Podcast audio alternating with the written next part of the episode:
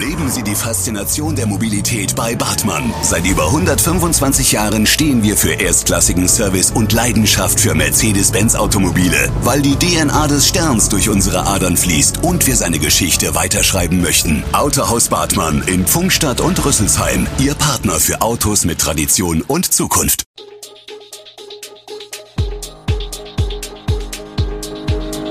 Gude, unser morgendliches News Update. Das Wichtigste aus Südhessen für Sie im Überblick. Guten Morgen aus Darmstadt an diesem 14. Januar. Darmstadt verteilt 2G plus Bändchen für die Gastronomie, Neubürger fahren bald kostenlos Bus und weitere Kreise werden Corona-Hotspots. Das und mehr hören Sie heute im Podcast. Nach der aktuellen Hotspot-Regelung dürfen nur noch Geimpfte und Genesene mit zusätzlicher Boosterimpfung oder Test in Darmstädter Restaurants. Um die Kontrollen zu vereinfachen, wird das Bändchenkonzept erweitert, ab dem Wochenende wird es zusätzlich 2G plus Bänder geben, die den Besuch von Restaurants, Cafés, Hotels und Kultureinrichtungen für Gebuchsterte erleichtern sollen, teilt das City Marketing mit. Ein 2G-Plus-Bändchen erhält allerdings nur, wer die dauerhaften Nachweise hat, also neben der Impfung auch die Boosterimpfung. Bei einem Test kann das 2G-Plus-Bändchen nicht vergeben werden, da es für mehrere Tage gültig ist. Die Bändchen sind ab dem Wochenende in verschiedenen Gastrobetrieben erhältlich und sind zwei Wochen gültig. Wer neu nach Darmstadt zieht oder sein Auto abschafft, darf drei Monate lang kostenlos Bus und Bahn fahren. Das hat der Magistrat jetzt beschlossen. Ab 1. Juli können Bürger das neue Klimaticket in Anspruch nehmen. Die Stadt rechnet mit reger Nachfrage und hat schon mal die entsprechende Geldsumme im Haushalt für das Vorhaben beiseite gepackt. Die Kosten fürs Bürgerticket schätzt die Stadtverwaltung für 2022 auf rund 535.500 Euro. Ab kommendem Jahr rechnet die Kommune mit etwa einer Million Euro, die sie zuschießen muss. So soll's funktionieren. Das Klimaticket ist für drei zusammenhängende Monate im RMV-Tarifgebiet 4000 gültig, beginnend im Monat der Zuzugsmeldung bzw. Kfz-Abmeldung oder im Folgemonat. Ausgegeben wird es im Kundenzentrum der HEAG Mobilo am Luisenplatz und voraussichtlich auch in der RMV Mobilitätszentrale am Hauptbahnhof. Wir bleiben in Darmstadt. Das Mammut kehrt zurück. Noch schlummert der Riese in Kisten, verstaut in einem Lager. Doch im März wird der Gigant ausgepackt. Dann kommt Peels Mastodon, das eine Weltreise nach Washington hinter sich hat, im Hessischen Landesmuseum ganz groß raus. Schon jetzt werben mächtige Transparente am Kagelbau für das Spektakel American Heiner ein Mammut macht Geschichte. Darauf posiert das markante Gerippe mit den imposanten Stoßzähnen vor einem Sternenbanner.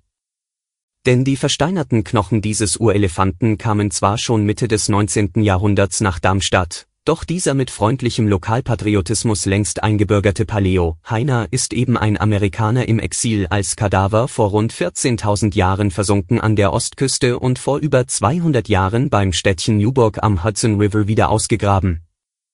Das Hessische Landesmuseum Darmstadt zeigt American Heiner ein Mammut macht Geschichte vom 25. März bis 16. Juni. Nun ein Blick in den Kreis Groß-Gerau. Nach Darmstadt und dem Kreis Darmstadt-Dieburg ist ab Freitag auch der Kreis Groß-Gerau Corona-Hotspot. Bei Veranstaltungen mit mehr als zehn Personen sowie im Kultur-, Sport- und Freizeitbereich, in der Gastronomie sowie bei touristischen Übernachtungen gilt 2G+. Dazu gehören auch Sportplatz, Fitnessstudio und Kino. Prostitutionsstätten müssen geschlossen werden.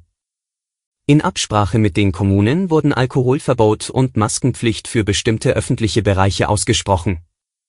Eine Maskenpflicht im Freien gilt von 8 bis 22 Uhr in Groß-Gerau im Bereich Marktplatz, Sandböll, in der Einkaufszone der Darmstädter Straße, auf der Frankfurter Straße sowie im Bereich von Helvetia Park, der Einkaufsmärkte Real und Lied und am Einkaufszentrum Nord. Ausgenommen ist die bestuhlte Außengastronomie. Die 7-Tage-Inzidenz im Kreis ist am Donnerstag sprunghaft auf 464,1 gestiegen. Die Einordnung als Corona-Hotspot rückt auch für den Kreis Bergstraße immer näher. Erstmals wurde der vom Land Hessen vorgegebene Schwellenwert von 350 am Mittwoch mit einer Inzidenz von 386 überstiegen. Doch auch am Donnerstag lag der Wert laut Angaben des Robert Koch Instituts mit 430,6 weit darüber.